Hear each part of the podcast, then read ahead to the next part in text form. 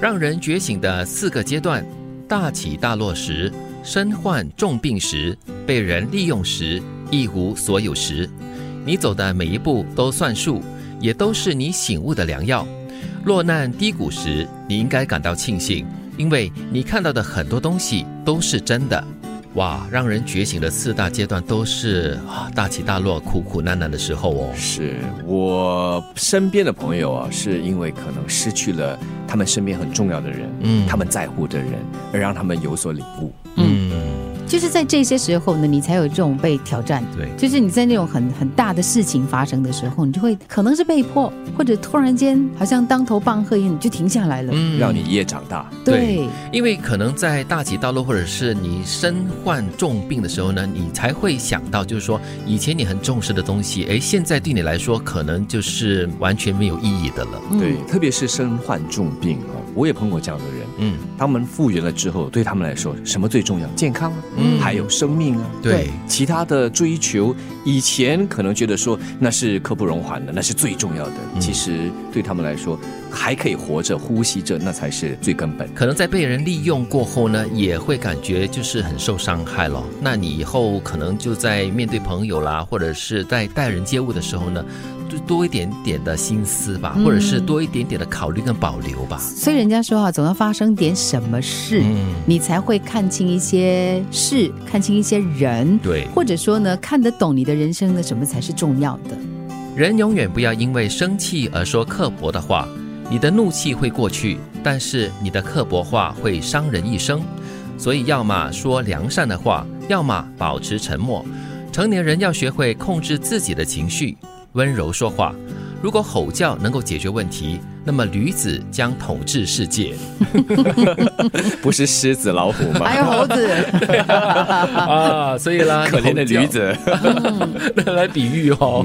对，其实吼叫真的是不能够解决问题的。不过人偏偏就是在生气的时候呢，你越是想要表达，或者是证明自己说的，或者是支持自己说的，对，但是你越大声越空洞啊。对，嗯，生气的时候或者是有情绪时候说的话啊，最主要是宣泄。对，所以。可能你你真的是当时你这么想，但是回过头来想，这些话有它的意义吗？有它的正面效果吗？对，好像没太大的好处。所以在你很怒气的时候呢，这里就提醒你啦，成年人要懂得控制自己的情绪，要么就保持沉默，要么就说良善的话。当然你在怒气的时候，你不可能说良善的话，最好就不说话，那就保持沉默，赶快处理。嗯。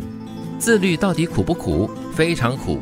这种苦表现在别人都睡懒觉的时候，你却要一大早起床；别人在喝奶茶、吃火锅时，你却在健身房里挥汗如雨；别人约会逛街时，你得啃一本又一本的书。但这种自律的苦又很值得，它能够激发你的潜能，能够让你看到更大的世界。更重要的是，你真正成就了自己。嗯。自律就是懂得向自己说 no，嗯，就是好像你的心中的天使还有恶魔在交战，还有就是也要懂得跟自己说 you must。对，一方面你很想随心所欲，嗯，你很想去满足某一种渴望，嗯，另外一方面你要告诉你自己。不能如此随心所欲，因为人生并不是哈要什么有什么。是，我觉得自律最大的挑战就是你要克服自己的惰性。惰性这样东西哦，在人体里面是常常会出来诱惑你，来勾引你，让你做一些你不应该做的事情。对，对那些很讨厌跑步的人来说，这个懒惰，我不想跑，我要走，就是他们最大的心中的恶魔了。对，让人觉醒的四个阶段：大起大落时。身患重病时，被人利用时，有时，你走的每一步都算数，也都是你的醒悟的良药。落难低谷时，你应该感到庆幸，因为你看到的很多东西都是真的。人永远不要因为生气而说刻薄的话，你的怒气会过去，但是你的刻薄话会伤人一生。如果吼叫能够解决问题，那么驴子将统治世界。自律的苦是很值得的。它能激发你的潜能，让你看到更大的世界。